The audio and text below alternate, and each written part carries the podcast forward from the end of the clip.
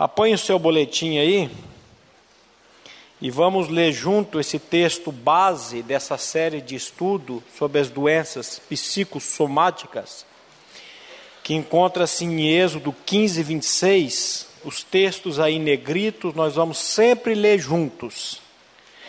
Se ouvires atento à voz do Senhor teu Deus, e fizeres o que é reto diante de seus olhos, e deres ouvido aos seus mandamentos, e guardares todos os seus estatutos, nenhuma enfermidade virá sobre ti, das quais enviei sobre os egípcios, pois eu sou o Senhor que te sara. Nós já falamos aqui que quando Moisés recebeu de Deus essas orientações, essas instru instruções, é, borbulhava o famoso livro de medicina chamado Papiro Ebers.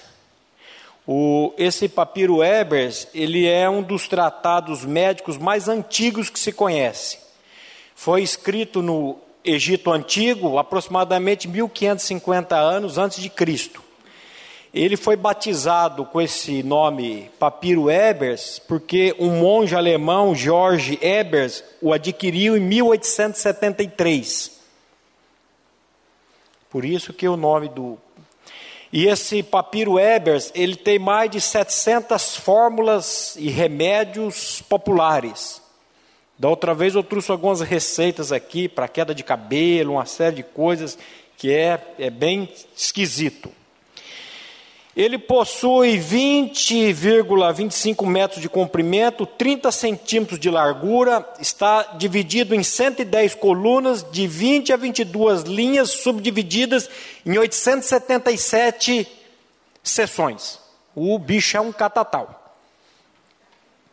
Então, quando Deus dá essa orientação a Moisés, esse livro ele está ali surgindo, e eu quero salientar aqui o seguinte, meus irmãos: Moisés preferiu, escolheu ficar com o que Deus tinha dito a ele, com a palavra de Deus, em detrimento daquilo que o tão famoso livro dizia.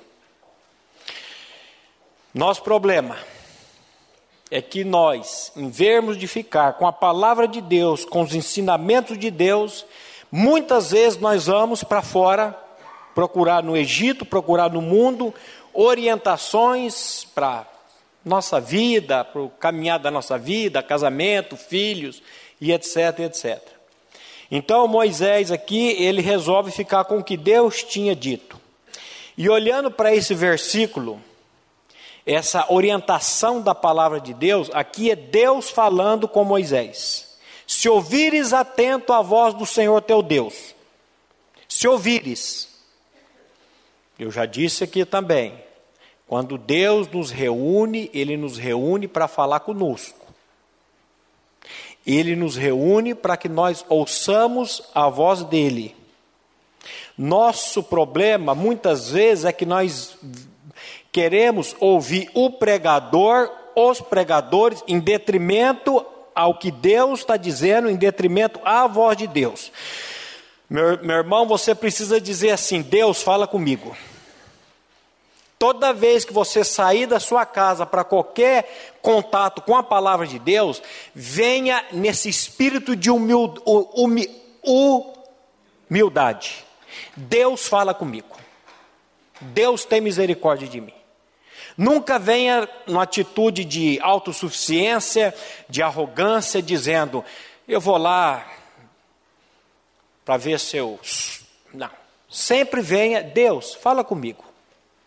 E eu tenho certeza que Deus vai falar, e Deus tem falado com cada um de nós por meio da palavra dele.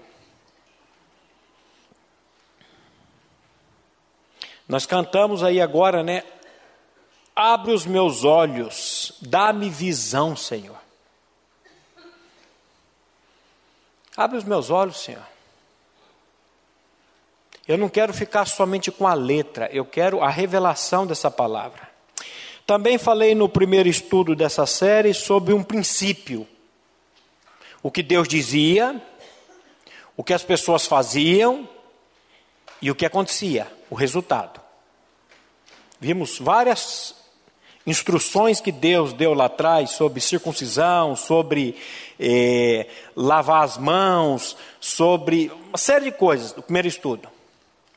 E esse princípio não, não, não foi lá só para o Velho Testamento, ele funciona para você e para mim hoje. O que Deus está dizendo na palavra dele, o que nós estamos fazendo e aquilo que vai dar. Então, é, precisamos atentar. Se ouvires atento a voz do Senhor teu Deus, e fizeres o que é reto diante dos seus olhos, e deres ouvidos aos seus mandamentos, presta atenção, meus irmãos, e guardares todos os seus estatutos, nenhuma enfermidade virá sobre ti. Eu quero dizer para vocês que Deus não é um estraga prazeres. Deus não é um estraga prazeres. Muitas pessoas vão dizer assim, quando bate de frente com os mandamentos, com os princípios, que eu prefiro chamar esses mandamentos e princípios de cuidados. Quando Deus está dizendo algo na palavra dele, quando Deus está colocando um princípio para a sua vida, para a minha vida, isso é um cuidado, isso é uma proteção. Mas o que acontece com muitas, muitas pessoas quando bate de frente? Elas Deus não estraga prazeres. Deus não quer que eu usufrua de certas coisas. Não, meu irmão, isso é para proteção sua e para minha proteção. E eu posso dizer para vocês, meus irmãos, com todas as veras da minha alma. Eu ouvi o pastor Glenn usar, usar essa expressão uma vez, todas as veras da minha alma. Eu não sabia que alma tinha veras. Mas eu quero dizer para vocês que quando Deus está dizendo, meu irmão, quando ele disse para o nosso pai lá no jardim do Éden, para não comer da árvore da ciência do bem e do mal, não era para privar ele de um prazer, era para protegê-lo, para livrar, livrar ele de algo terrível que viria depois. Então eu vou dizer para você jovem, para você mais avançadinho, mais velho, eu disse que ia falar velho e olhar para o seu Mauri, mas ele está escondido. Ah, está ali no cantinho.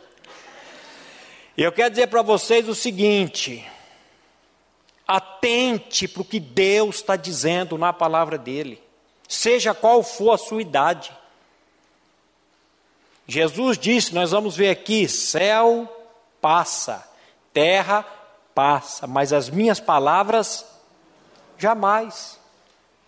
Eu sempre gosto dessa expressão. Trem foi feito para andar onde? Em cima do quê? E quando ele sai do trilho, o que acontece? Acidente, tragédia.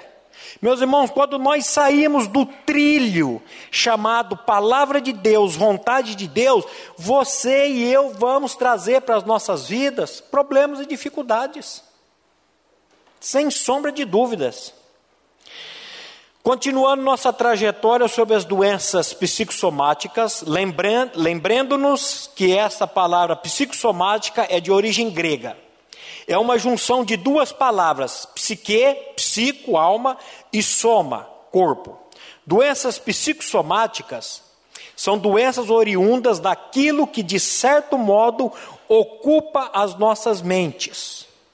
O homem é um ser psicossomático por constituição, ou seja, há uma interação profunda entre fatores orgânicos e psíquicos. Portanto, em tese, pode-se considerar que toda doença é psicossomática.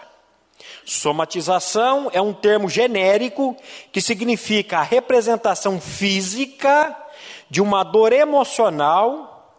Alguém já disse muito bem: mente enferma, corpo doente.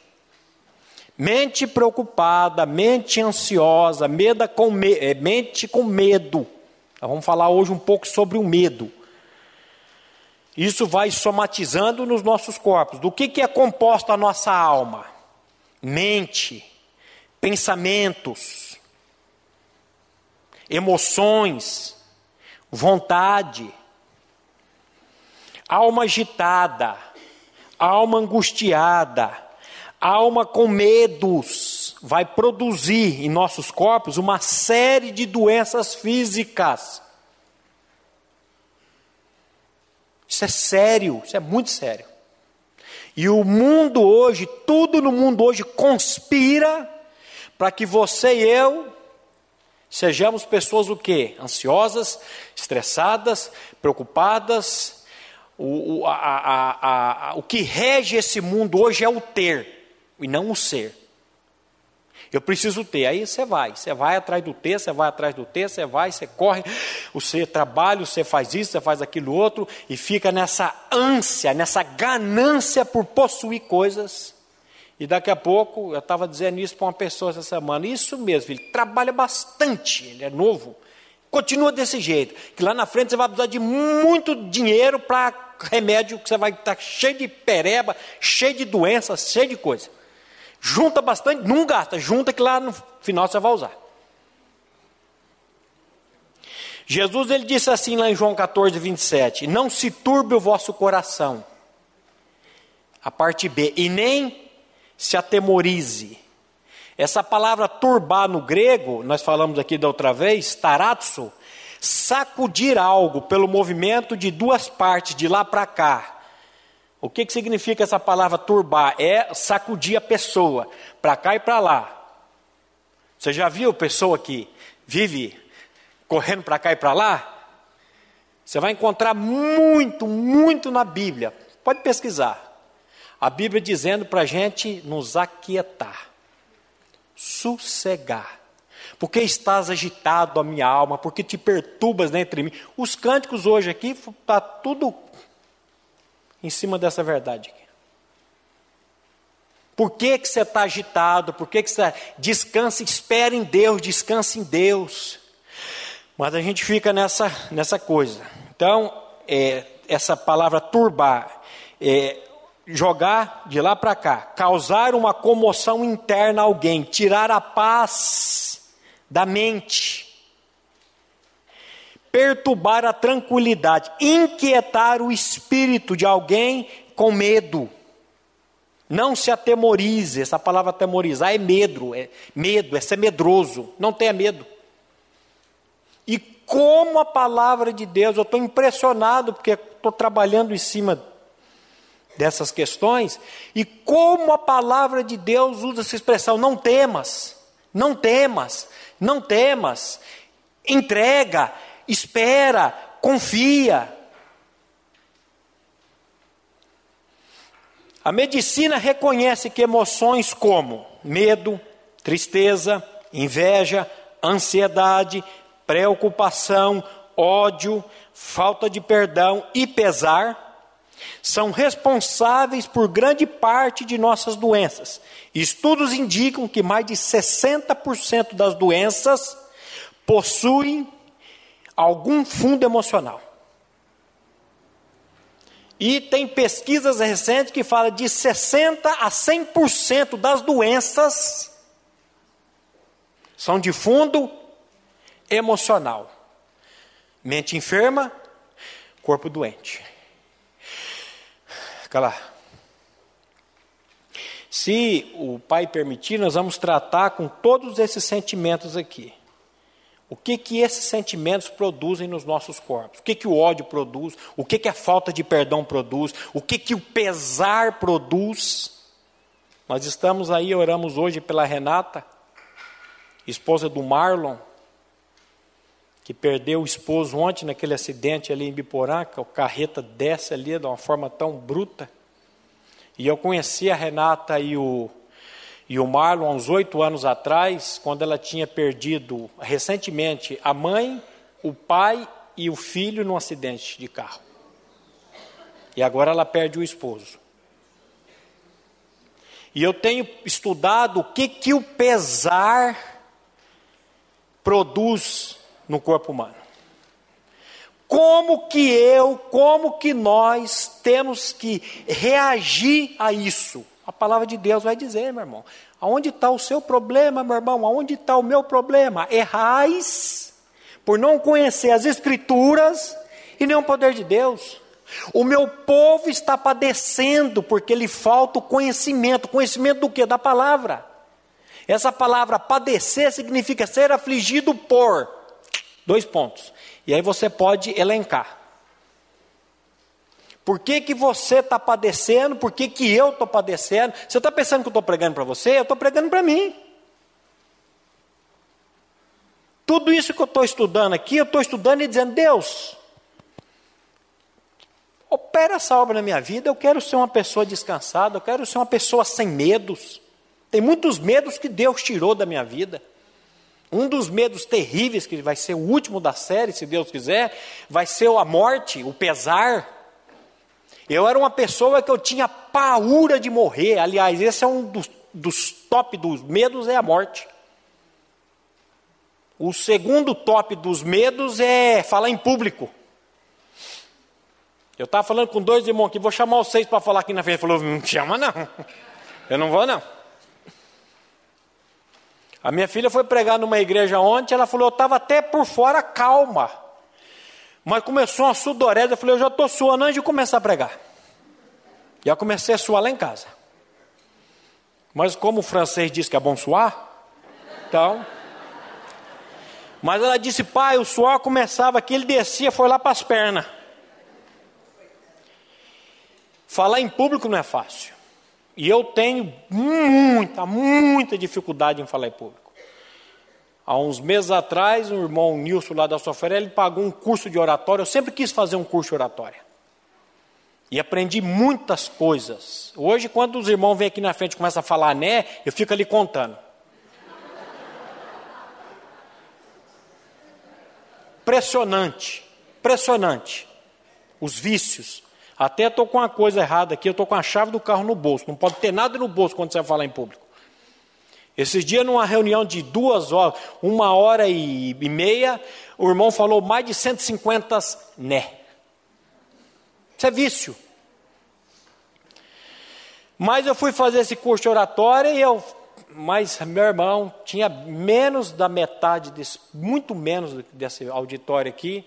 E quando eu fui falar lá na frente, eu comecei a tremer, e aí o, o, o, preletor, que é fantástico, esqueci o nome dele agora, ele até veio, pegou um, um, um, cachecol do moço, amarrou meu braço, porque eu ficava com o braço, amarrou o braço e falou, vai, fala agora.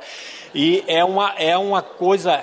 E como é que você está falando aqui com tanta desenvoltura? É, isso é coisa do Pai, isso é coisa do Espírito. Ah, eu não sei falar. O dia que você for falar a palavra, você sempre vai nesse espírito de humildade, dizendo: Senhor, me capacita, Senhor, tem misericórdia de mim. A sudorese não tem jeito, ela vem mesmo. Mas é Deus que vai capacitando. Então, nós vamos falar de todos esses falta de perdão, ódio. Por que, que Jesus falou? Os rabinos diziam que você tinha que perdoar três vezes uma pessoa que te ofendesse. Pedro chega para Jesus e falou: Senhor, quantas vezes devo perdoar meu irmão que ele peca contra mim? Sete? Achando que ia receber um parabéns de Jesus. Jesus vira para ele e Não digo sete, mas setenta vezes sete ao dia. E segundo alguns estudiosos, a mesma ofensa no mesmo dia, 490 vezes. Por que, que Deus dá essa ordenança para você perdoar? Porque Ele sabe que se você guardar ressentimento aí, você vai morrer, sabe do quê? De câncer de câncer. Pastor Glenn já contou aqui de pessoas que ele foi visitar no hospital do câncer, com câncer terminal, e ele falou do perdão, e a mulher ficou ali, não perdoa, não perdoa, mas não é com o seu perdão, é com o perdão dele, é a obra de Cristo. E a mulher, então vamos, e perdoou o marido que tinha largado dela, e depois encontrou a mulher aqui na igreja, estava com câncer terminal. O que aconteceu? Não sei, depois que o senhor foi lá e eu conheci o perdão de Deus e eu perdoei, os médicos não entenderam também. As células boas começaram a comer as células cancerosas e eu estou aqui. Então, meus irmãos, quando Deus está dizendo na palavra dele para você não, não, não andar com medo, não andar ansioso, com tristeza, com ódio, é para o seu benefício, é para o meu benefício, é para que você e eu vivamos mais. Vamos tratar hoje da primeira manifestação do pecado na vida de nossos pais, Adão e Eva. Nossos primeiros pais, após a queda, num ato de desespero, cozeram folhas de figueira e fizeram para si aventais, achando que, mediante esse gesto, poderiam ser aceitos por Deus. Adão e Eva, ao pecarem, esconderam-se da presença de Deus entre as árvores do jardim e chamou o Senhor Deus ao homem e lhe perguntou: Onde estás? Ele respondeu: Ouvi a tua voz no jardim, e porque estava nu, tive medo e me escondi. Vemos aqui a primeira manifestação do pecado, o medo. O primeiro sentimento após a queda chama-se medo. Como é que é o seu nome? Não é Evandro, é medo. Como é que é meu nome? Maurício, não é Maurício, é medo. Antes do seu nome ser o seu nome, o seu nome é medo. Depois da queda, a história do homem é uma história de medo. Como é que tá as eleições aí? Você está com medo? Você está? Como é que você está? Você está com medo. E eu estou com medo também. Então a nossa história é uma história de medo. O primeiro sentimento após a queda chama-se medo. Ele tornou-se algo intrínseco, inerente na vida de todos nós. O medo, por sua vez, também produz muitas toxinas em nosso organismo, as quais trazem consequência aos nossos corpos. Não vai dar para ler hoje uma série de, de relatos médicos e coisas que eu, por causa do tempo, mas o que, o que essa, a, a, o medo, o que que adrenalina, noradrenalina, o que que isso produz no nosso organismo? Quando você está estressado, quando você está angustiado, a, o organismo vai produzindo essas toxinas, isso vai te fazendo mal, vai te intoxicando. Aquele texto de Isaías, ele veio à mente agora, que é para o outro estudo, é, tu permanecerá tu permanecerás em perfeita paz, cuja aquele está firme em ti, porque nele confia. Deus vai permanecer, vai nos colocar numa perfeita paz quando a nossa mente estiver firme, estiver. Por que, que a Bíblia diz olhando firmemente, fixamente para Jesus, autor e consumador da fé? Porque quando eu olho para mim, eu entro em depressão. Quando eu olho para o João, decepção. Que eu já falei para o João um monte de vezes, chama eu para almoçar na tua casa. Até hoje ele não chama. Vamos ver se agora publicamente vocês me chamam para um churrasco lá. Aí eu fico decepcionado com o João. Agora, quando eu não olho para o João, quando eu não olho para mim e olho para o Senhor, aí o que, que eu encontro? Descanso, alegria, paz. Jesus, deixa-vos a paz, a minha paz eu vos dou. Não vou lá dou como o mundo dá. Aí entra, não se turbe o vosso coração, nem se atemorize. Então precisamos aprender a olhar para aquele. As tensões da vida não são nem de longe tão responsáveis por muitas doenças debilitantes, como são as nossas reações erradas a essas tensões. O Senhor foi bastante claro ao declarar em João 16, 33. Essas coisas vos tenho dito para que tenhais paz em mim. No mundo passais por aflições, mas tende bom ânimo. Eu venci o mundo. Eu quero voltar aqui nesse parágrafo de novo. As tensões da vida não são nem de longe tão responsáveis por muitas doenças debilitantes, como são as nossas reações erradas a essas tensões. A reação. Essa semana minha filha chegou em casa só com a chave do controle do portão. Entrou, quando ela foi entrar na casa, a minha esposa tinha fechado a porta. Eu falei para a mãe largar a porta aberta, falei, a casa tem que ficar fechada quando não tem ninguém, não é? É ou não é? Ela está ouvindo aí, é, tem que ficar fechada. Tá. Aí ligou para mim, pai, a mãe não deixou. E eu falei, domingo você vai lá na igreja que eu vou pregar sobre isso aí. Essas reações erradas, nós vamos ver aqui em tudo dai graças. Não, aí você começa, aí começa o organismo e começa e começa. Eu estava fazendo estudo lá na Morada de Deus na clínica, aquela chuva, de, cheguei na oficina, o meu sobrinho, rapaz, a tia, tua, minha esposa, está atrás de você, ela está preocupada com a roupa do varal, a roupa que estava lá. E eu falei, mas minha mulher sabe que toda vez que está marcando chuva e que o tempo está ruim, eu vou lá fora, eu dou uma olhada, eu recolho tudo para dentro, peço do marido bom põe tudo para dentro, fecha a porta, deixa as coisas. Mas ela, aí ela deve ter ficado lá na escola. Ai meu Deus, a roupa agora vai sujar tudo, e agora vou ter que lavar de novo. E a roupa estava onde? Segurança. Sem perigo de vida, sem perigo nenhum. Mas aí quando ela chegou às 5h40 em casa, que ela foi ver. Que eu não pude falar com ela. Agora eu fiquei pensando cá com meus botão. Nesse tempo, como é que ela ficou? Como é que a mente dela ficou? O que, que ela ficou pensando? Será que ela disse, Senhor, muito obrigado porque eu esqueci a roupa e sei sujar a roupa. Senhor, muito graças a Ti que eu tenho roupa para lavar. Tem tanta gente que não tem roupa para lavar. E olha, Senhor, eu quero.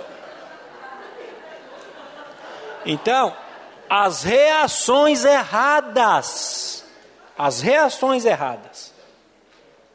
Aquilo que acontece. Nosso Senhor já nos deixou de sobreaviso que, neste mundo, passaríamos por tribulações, por aflições. Ele já está avisando: no mundo tereis tribulações, no mundo tereis aflições. Só que é para mim ter o quê? Bom ânimo. Cristão desanimado cristão murmurento, cristão reclamento. Isso está certo. Foi tão gostoso lá na, na comemoração dos jovens com aqueles irmãos. Meus irmãos, eu não sou de arrepiar, mas eu arrepiei lá naquela, naquele jantar. Aqueles irmãos reunidos ali, e eu tive uma visão do céu ali. Falei, no céu vai ser assim. Sem reclamar um do outro. Ah, por que, que você saiu da comunidade? Por que, que você foi para outra? Por que, que fez isso? Por que, que aquilo? Fica com, sabe, picuinha, com, com fureca. Não. Você vê ali os irmãos ali, pastor Thomas deu uma palavra lá, o pastor Marcos Salles deu uma palavra, que preciosidade, que delícia, que coisa maravilhosa que foi aquilo. Eu saí dali edificado e saí de lá meia-noite e o barco falou: rapaz, isso aqui que vai até alta madrugada. Que coisa linda que é ver isso. Os irmãos estão tá ali reunidos, sem fofoca, sem, sabe? Essas... Então o Senhor disse: olha, vocês vão ter tribulação. Quando nossas mentes estão ocupadas por preocupações, até legítimas, como trabalho, finanças, doenças, filhos, ou qualquer outra coisa, não sei porque eu dei ênfase em filhos. Nosso organismo é intoxicado com excesso de hormônios, os quais, sem sombras de dúvida, nos fazem muito mal. Muito mal. E o que eu tenho que fazer quando vier essas, essas preocupações, como trabalho, finança, porque vai vir que, que eu tenho que fazer? Já falamos da vez passada desse princípio que rege e controla todo mundo. Que princípio? Esse princípio da obediência à palavra de Deus, aos manda que eu gosto de chamar cuidados de Deus. Ah, mas Deus coloca muita regra, Deus coloca muito mandamento. Isso aí são cuidados. Você pode entender como, entender como regra. Eu entendo como cuidado esses cuidados, esses mandamentos, essas regras de Deus, sabe para que, que serve? Para nos dar saúde, no caso específico hoje aqui, longevidade. Você quer saúde? Quem não quer saúde? Eu quero. Eu quero. Você quer longevidade? Eu quero. Quem não quer? Quantos anos deu, Deus deu para o homem viver? 120 anos. Por que, que o salmista fala 70 ou 80 anos? Por causa da comida, da bebida e da preocupação. Por causa dos medos. Por causa dos estresses. E assim vai. A gente a gente fica. A primeira vez que as minhas filhas viajaram de carro sair de carro de madrugada para ir lá para Campo Ponta Grossa, num grupo. Aí você fica, ai meu Deus, e agora? E agora? A gente não consegue descansar. Senhor, elas estão guardadas no nome de Jesus. E tudo que acontecer vai contribuir para o seu bem. Você descansa. Senão você fica, liga lá, não consigo falar. Ah, calma, está na estrada, não tem torre, não, vai. E aí você fica, será, será, será? Descansa. Pastor Glenn fala que o versículo mais difícil da Bíblia é o Salmo 37,5. Entrega teu caminho ao Senhor, confia nele e tudo ele fará. O problema nosso é a entrega e o descanso, a gente não consegue. A gente fica nessa coisa. Então, ou seja, comemos errado, bebemos errado, nos preocupamos errado. Preocupação e ansiedade estão em nossas almas. A preocupação, a ansiedade, o medo, elas estão arraigadas na nossa alma. Então, meus irmãos, atente para o que Deus está dizendo na palavra dele. Lembre-se de que Deus não muda, a palavra de Deus não muda, o mundo muda, as coisas do mundo mudam. Mas a palavra de Deus, Jesus disse: céus e terra passam, mas a minha palavra jamais passará. A Bíblia diz que Jesus é o mesmo ontem, hoje e o será eternamente. O tempo não muda o caráter de Deus. Quem muda somos nós, quem muda o mundo. Aí nós temos que estar onde? Ah, mas Maurício, que conversa é essa? O mundo mudou, rapaz. As coisas de lá de trás, não é as coisas lá de trás, é as coisas da palavra. Todas as vezes, vou bater de cima disso de novo, todas as vezes que nós olhamos os princípios da palavra, os mandamentos da palavra e colocamos aquilo em prática para a nossa vida, eu não quero isso para a minha vida. Ah, mas agora é assim mesmo. Nós vamos falar de sexo aqui mais para frente, nós vamos falar de namoro, vamos falar umas coisas aqui que virou hoje uma coisa. Vai do teu jeito. Deixa eu fazer do meu jeito também. Agora eu vou dizer, não é o seu jeito e o meu jeito. É o jeito de Deus. E quando nós atentamos para o que Deus está dizendo, Senhor, eu não posso, mas o Senhor me capacita. Eu quero viver para a glória do teu nome. A primeira pergunta que o pastor Glenn pediu para nós estudarmos o catecismo menor de Westminster. Mister. Primeira pergunta do catecismo de Westminster: Qual o fim principal do homem? Glorificar a Deus, e eu gosto dessa versão, satisfazer-se nele para sempre. Para que, que você foi criado? Para glorificar a Deus. Mas e meu trabalho e minhas coisas? Você vai glorificar a Deus no seu trabalho, você vai glorificar a Deus no seu casamento, você vai glorificar a Deus em tudo. Mas você foi você e eu fomos criados para glorificar a Deus e satisfazer-se nele para sempre. Problema de muitos de nós é que nós estamos buscando a nossa satisfação em pessoas, em coisas, e não naquele que pode saciar a sede da nossa alma. A minha alma tem sede. A minha alma tem sede do Deus vivo. O salmista diz: Quando eu irei e verei Ele face a face? É só nele, meus irmãos. O maior antídoto para. Esse aqui estava do boletim passado, eu copiei e colei. O maior antídoto para nos livrar de hormônios e toxinas anormais produzidas por nós mesmos é a gratidão e o louvor. Você quer que o seu organismo pare de produzir toxinas e uma série de doenças psicossomáticas? Quero. Seja uma pessoa alegre, seja uma pessoa grata. Nós cantamos aqui agora, né? Eu até tirei um, uma foto aqui. A minha alma engrandece ao Senhor, o meu espírito se alegra em, meu, em Deus, meu Salvador. Onde seu espírito está se alegrando? Onde que a sua alma está se alegrando?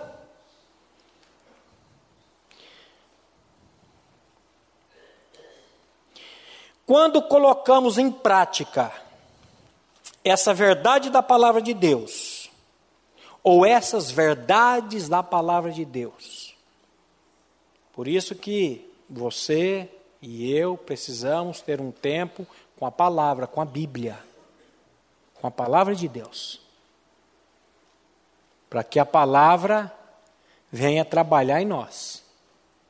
Deixa o Netflix de lado, deixa celular do lado, deixa o WhatsApp do lado, deixa o Facebook do lado e tenha tempo com a palavra.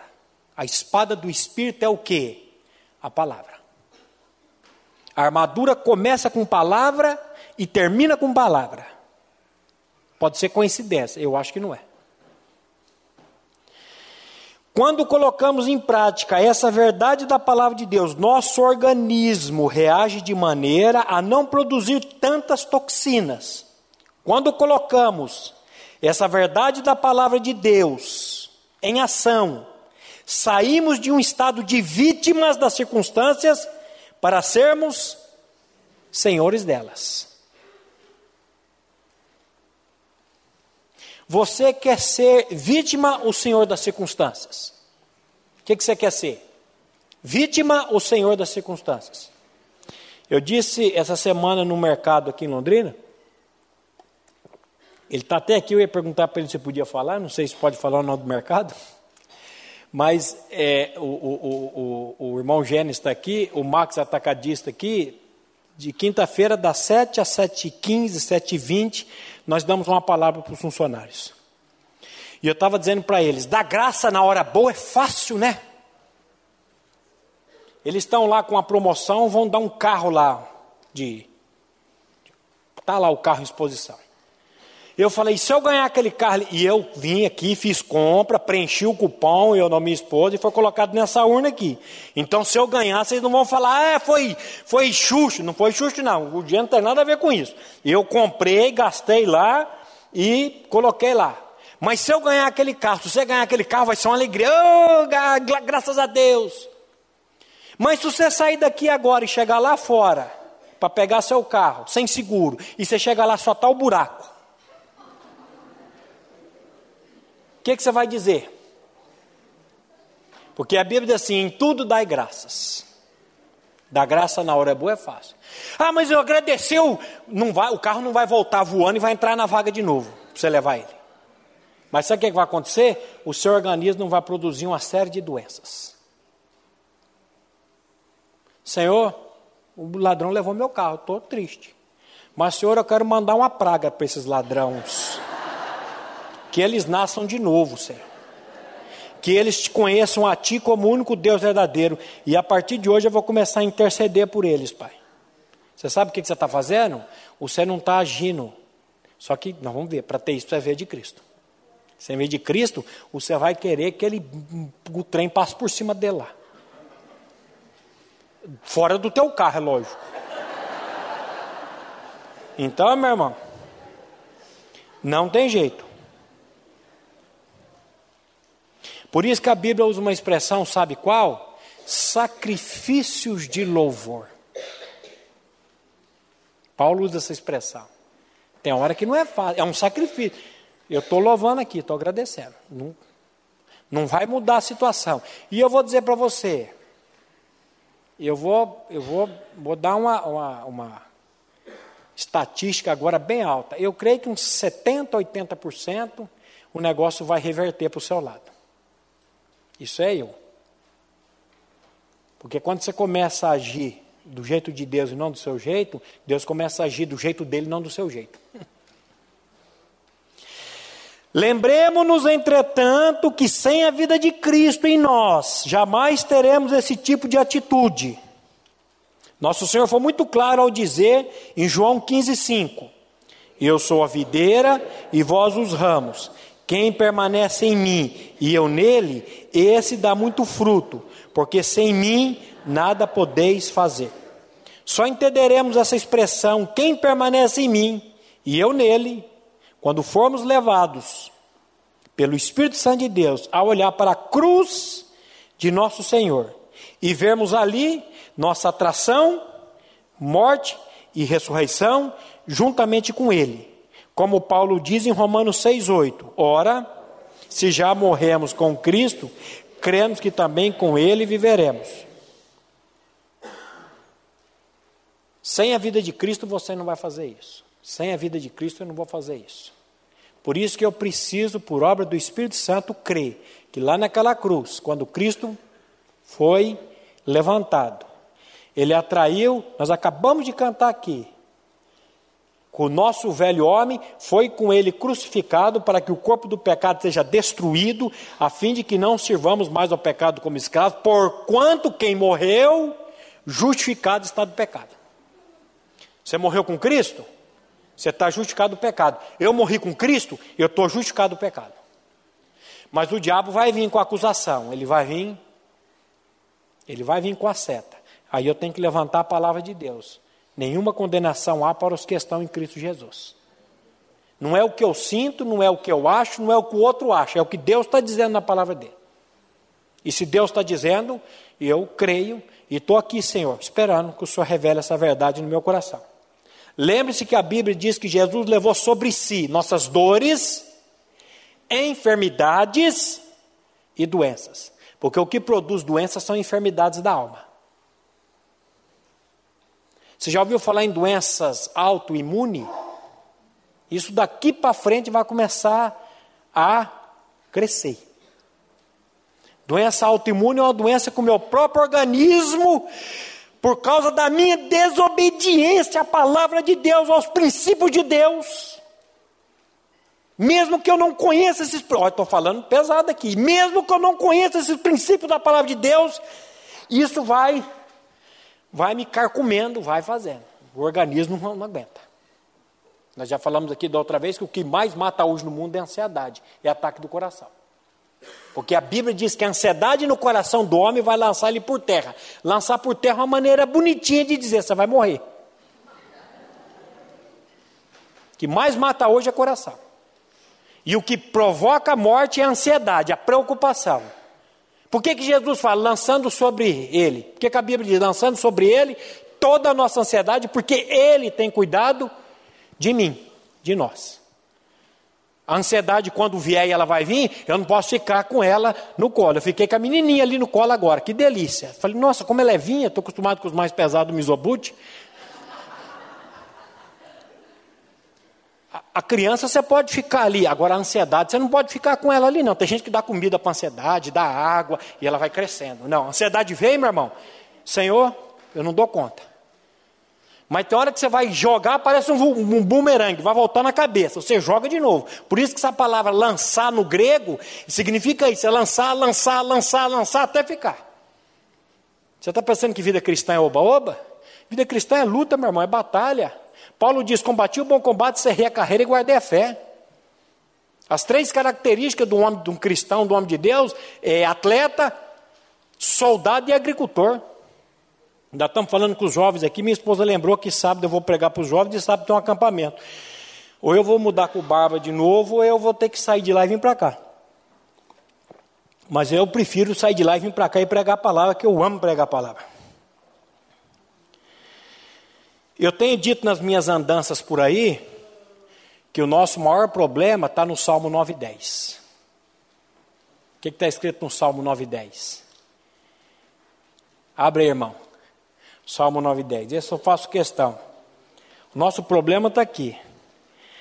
O que, que diz o Salmo 9,10? Em ti, vamos ler junto. Em ti, pois confiam os que conhecem o teu nome porque tu, Senhor, não desamparas os que te buscam. Em ti, pois, confiam os que conhecem. Quem conhece, confia. Sabe por que você não confia? Sabe por que eu não confio muitas vezes? Porque eu não conheço. E por que eu não conheço? Porque as escrituras testificam dele. Eu não tenho tempo com a escritura, eu tenho tempo com tudo nessa vida, mas não tenho tempo com a palavra. Eu disse isso ontem lá na Modelex. Eu vou morrer dizendo isso aqui para vocês e não vai entrar na cabeça. Que eu falo, falo, falo, e você, porque quando você está pregando, você olha na cara da pessoa, você vê aquela cara.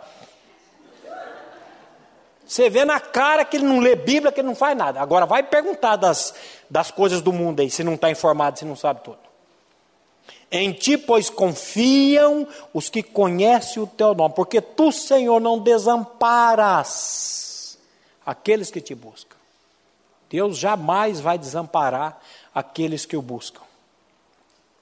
Lembra de Filipenses 4,19? Quando Paulo diz: E o meu Deus, segundo a riqueza da sua glória, há de suprir em Cristo Jesus todas as vossas necessidades. Isso não significa isso não significa que ele não possa nos dar riquezas materiais. Ele vai suprir todas as nossas necessidades, não é desejos, sonhos de consumo. não, necessidade. Mas aí eu fui para o grego, porque você sabe que a Bíblia não foi escrita em português, em, ela foi escrita no grego, porque o grego e o hebraico são as línguas ricas. E eu fui pesquisar a palavra riqueza no grego ploutos, riquezas, fortuna, abundância de bens materiais. Deus não quer só suprir a sua e a minha necessidade. Você sabe o que, que Deus quer dar para você e para mim? Possessões materiais, bens materiais. Não para me encher o banco e dizer, estou milionário agora. Mas aqui é para que eu use isso aí. É verdade, para o meu aprazimento sim, para o meu viajar, ir lá ver leão na África e coisa, mas para mim também fazer sabe o quê? Pregar, evangelizar, investir na obra. Está tendo um acampamento aí de casais. Vocês sabiam que tem muitos casais que estão doidos para fazer e não tem condição financeira para fazer? E você às vezes nem vai, mas pode chegar ali e falar, irmão, eu não vou, mas eu quero dar aqui ó, uma contribuição, pagar para um casal, eu quero dar aqui uma metade, eu quero fazer uma coisa. A Bíblia diz assim: dá e dar-se-vos-á, boa medida, sacudida, recalcada, transbordante, generosamente vos darão. Você quer ficar rico? Aprenda a dar. Você quer ter prosperidade de alma? Seja uma pessoa dadivosa. É o que a palavra está dizendo, não é o Maurício está dizendo, é o que a palavra está dizendo. Deus tem alegria, escuta isso, Deus tem alegria, em, em, Deus tem, não está no boletim não, Deus tem alegria e prazer em nos abençoar. A Bíblia diz que Deus é galardoador daqueles que o buscam. Deus tem prazer em fazer as coisas para você e para mim. O problema nosso é o foco. Agora, confesse a Ele, meu irmão. Deus, eu não estou crendo que o Senhor é capaz de suprir, suprir em Cristo todas as minhas necessidades. Tem misericórdia de mim. Porque isso nada mais é da sua parte e da minha parte, sabe o que? Incredulidade. Isso é incredulidade. Se Deus está dizendo que Ele vai suprir, e eu estou aí nessa loucura, é incredulidade. Agora, com a vida de Cristo em nós, somos exortados a não deixar que pensamentos pessimistas, angustiantes e tristes dominem as nossas mentes. Paulo vai dizer isso em Filipenses 4,8. Não Paulo, mas o Espírito Santo através de Paulo, que não é Paulo que está dizendo isso, quem está dizendo isso é Deus, pelo Espírito dele, soprando para Paulo, e Paulo está dizendo aqui: finalmente, irmãos, tudo que é verdadeiro, tudo que é respeitável, tudo que é justo, tudo que é puro, tudo que é amável, tudo que é de boa fama, se alguma virtude há, se algum louvor existe, seja isso que ocupe o vosso pensamento. Meus irmãos, o que é que precisa ocupar a sua mente e a minha mente? Tudo que é amável, tudo que é puro, tudo que é justo, tudo que é respeitável, estou pegando de trás para frente, tudo que é verdadeiro. Vai ser uma luta isso? Sem sombra de dúvidas. Por isso que a Bíblia diz assim: levando, levando cativo todo o vosso pensamento à obediência de Cristo. Vai ser uma luta. Porque o mundo, as pesquisas, as coisas, você fica ali, com aquilo, com aquilo. Eu preciso levar cativo o meu pensamento. Vida cristã é luta, meus irmãos. É luta. Isso que o Dagô disse aqui, é, eu falei, eu era desse jeito também. Eu queria, Senhor, me leva logo, me leva logo. Mas leva logo para quê? Para me parar de, de, ficar vendo sofrimento e coisa, e parar de passar por, pelas coisas. Isso é covardia de um cristão dizer um negócio desse. Paulo ele foi muito claro quando ele disse isso. Ele disse: O meu viver é Cristo e morrer, com, morrer é lucro. Mas se a minha vida, se eu puder ficar vivo, e se a minha vida puder contribuir para o avanço do Evangelho, então que eu fique. Eu, a minha vontade é de ir que está com o Senhor, que é infinitamente melhor. Mas por amor de vós, por amor das pessoas, que eu fique vivo. Que eu já estou salvo mesmo, né? O outro que se lasque, então vou para o céu. Isso aí é covardia, isso aí é timidez. E a Bíblia diz que os tímidos não vão entrar no reino de Deus. Então, é uma luta, é o pensamento cativo. Seguindo essas orientações da palavra, com certeza viveremos mais e com maior qualidade de vida, sem o uso de sedativos e tranquilizantes, os quais não podem dar verdadeira paz interior. Essas drogas somente bloqueiam temporariamente alguns dos impulsos que partem do centro emocional quando atentamos para as orientações vindas da palavra de Deus e cultivamos um coração agradecido, isso nos livrará, sem sombra de dúvidas, o sombra de dúvida aqui é por minha conta, de muitas doenças graves e debilitantes. Não estamos dizendo que não necessitamos tomar remédios ou medicamentos, mas sim que o melhor medicamento emana da obediência aos princípios de Deus se nos dedicássemos a conhecer a vontade de Deus, revelada nas Escrituras Sagradas, certamente seríamos, por Ele mesmo, libertos de muitos medos que nos rodeiam a cada dia. O salmista Davi teve mais razões do que qualquer um de nós para ter medos justificáveis. Pensemos em seus encontros com o leão, o urso, o gigante Golias, e em muitas vezes que esperou a morte nas mãos de Saul. Davi provavelmente foi preservado de muitas doenças psicossomáticas, porque aprendeu a confiar em Deus. Ele mesmo narra essa verdade no Salmo 27, de 1 a 3. O Senhor é a minha luz e a minha salvação. De quem terei medo? O Senhor é a fortaleza da minha vida. A quem temerei? Quando os malfeitores me sobrevêm para me destruir, meus opressores e inimigos, eles é que tropeçam e caem. Ainda que um exército se acampe contra mim, não se atemorizará o meu coração, e se estourar contra a minha guerra, ainda assim terei confiança. Ó. Todos tivemos e continuaremos a ter encontro com os gigantes da preocupação quando o poderoso rei Saul e seus exércitos curvaram-se ante o gigante Golias, o jovem e pequeno Davi levantou-se contra toda contra a falta de fé no Deus de Israel. Davi recusou os métodos normais de lutas contra gigantes. Aí depois você vai pesquisar qual eram os métodos normais de lutas contra gigantes. Será que o medo dominou? Vejamos o que ele diz no Salmo 56, de 3 a 4. Em me vindo o temor, hei de confiar em ti em Deus, cuja palavra eu exalto, neste Deus ponho a minha confiança e nada temerei. O que me poderá fazer um mortal? Muitas vezes o medo nos domina, porque queremos que os nossos planos e vontades sejam feitos a partir de nós mesmos, ou seja, queremos que a nossa vontade seja feita em detrimento da vontade soberana de Deus. Por isso, somos exortados pela palavra a entregar e confiar em Deus. Vamos ler aqui o Salmo, Provérbio 16, 1, 16, 3. O coração do homem pode fazer planos, mas a resposta certa dos lábios vem do Senhor. Confia no Senhor as tuas obras e os teus desígnios serão estabelecidos. Lembremos-nos também de Provérbios 3, 5 a 8.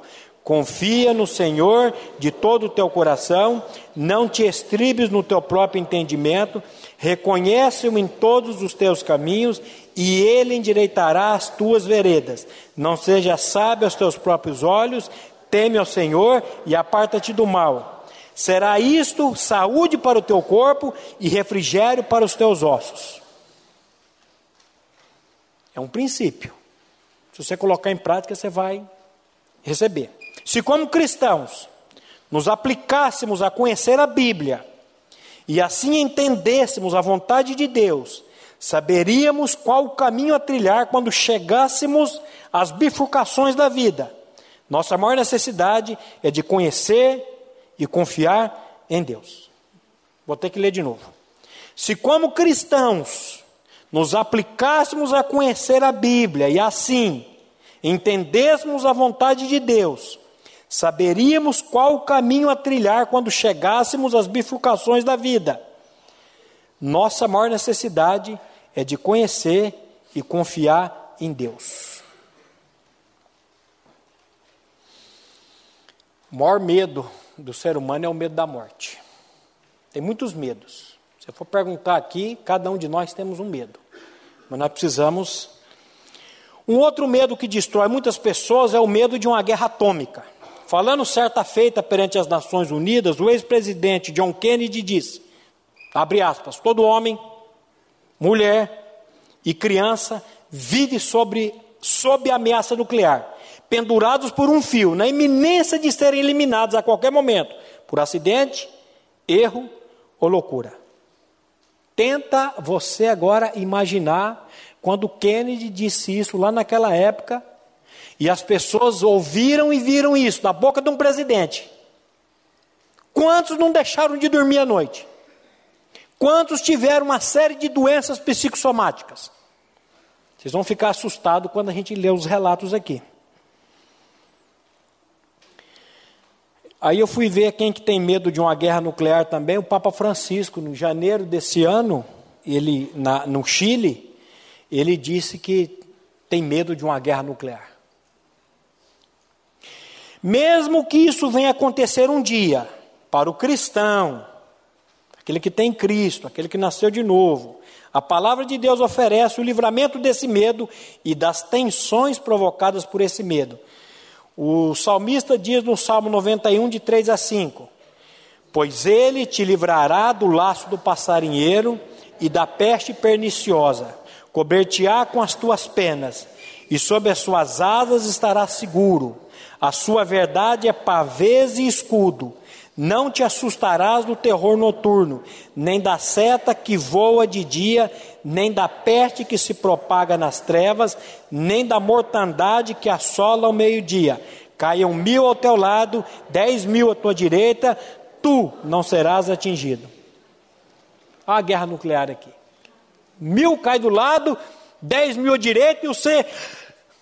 Aí você lembra, é Deus que está. E se ele quiser, eu vou junto também e eu vou, botar, vou para casa. O cristão pode descansar tranquilo debaixo das asas daquele que pode todas as coisas, daquele que está no controle de tudo e de todos. Ele pode dizer: O que poderá me fazer o homem mortal? O cristão é uma pessoa que sabe que é amada por Deus de maneira incondicional. Você sabe disso, meu irmão? Você sabe que você é amado por Deus de maneira incondicional? Agora eu vou fazer outra pergunta. Você crê nisso? Saber uma coisa e crer outra. Por isso as Escrituras dizem que o verdadeiro amor lança fora os nossos medos. 1 João 4, 17 e 18. Nisto é em nós aperfeiçoado o amor, para que no dia do juízo mantenhamos confiança Pois segundo ele é, também nós somos neste mundo. No amor não existe medo. Antes, o perfeito amor lança fora o medo. Ora, o medo produz tormento. Logo, aquele que teme não é aperfeiçoado no amor. O medo produz tormento. O significado dessa palavra é ação, o efeito de atormentar, sofrimento físico causado por algo ou por alguém, tortura, sensação de aflição, constante. Olha só o que, que esse sentimento chamado medo causa em nós. O Sérgio da Mami vira e mexe, ele usa essa expressão. Aquele ali é um atormentado. Ou atormentado, atormentado. E você, meu irmão, você é um atormentado também? Você vive em tormento? Precisa conhecer o amor de Deus e esse amor que lança fora o nosso medo. O que precisamos é compreender por graça divina, o que precisamos compreender por graça divina é que o entendimento e a manifestação do verdadeiro amor lançarão fora todos os nossos medos. Por isso, nossa maior necessidade é de conhecer esse amor manifestado na pessoa de Cristo Jesus. Aí eu volto para o Salmo 9. Em ti, pois confio os que conhece. A nossa maior necessidade é conhecer esse amor. Vamos orar? Pai, nós queremos te louvar e te agradecer te louvar e te agradecer, Pai, pela tua palavra, pelos seus mandamentos, pelas suas instruções.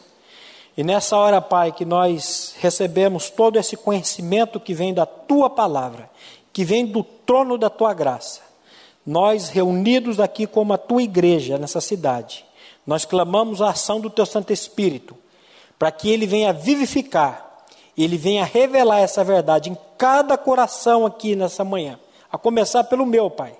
Eu coloco a minha vida, a vida da minha família diante do trono da tua graça. E a vida de cada irmão e cada família representada. Dos irmãos que acompanham pela internet também. Cada uma dessas vidas, Pai. Tem misericórdia de nós. E revela a nós a suficiência da pessoa do teu filho. Pois é no nome dele que nós oramos e agradecemos a ti. Amém. A Livraria PIB Londrina procura selecionar cuidadosamente seus títulos e autores a fim de oferecer um conteúdo alinhado com o Evangelho de Jesus Cristo. Bíblias, livros de teologia, devocionais, literatura infantil, biografias, comentários bíblicos e muito mais. Dispomos também de um acervo de CDs e DVDs das mais de 5 mil mensagens ministradas na primeira Igreja Batista em Londrina. Visite a Livraria PIB Londrina e conheça ainda mais. Livraria PIB Londrina, de segunda a sexta, das 13h30 às 18 horas. Endereço na Avenida Paraná, 76A, próximo ao Calçadão, bem no centro de Londrina. Ligue para 3372 8921 ou acesse o site www.livrariapiblondrina.com.br.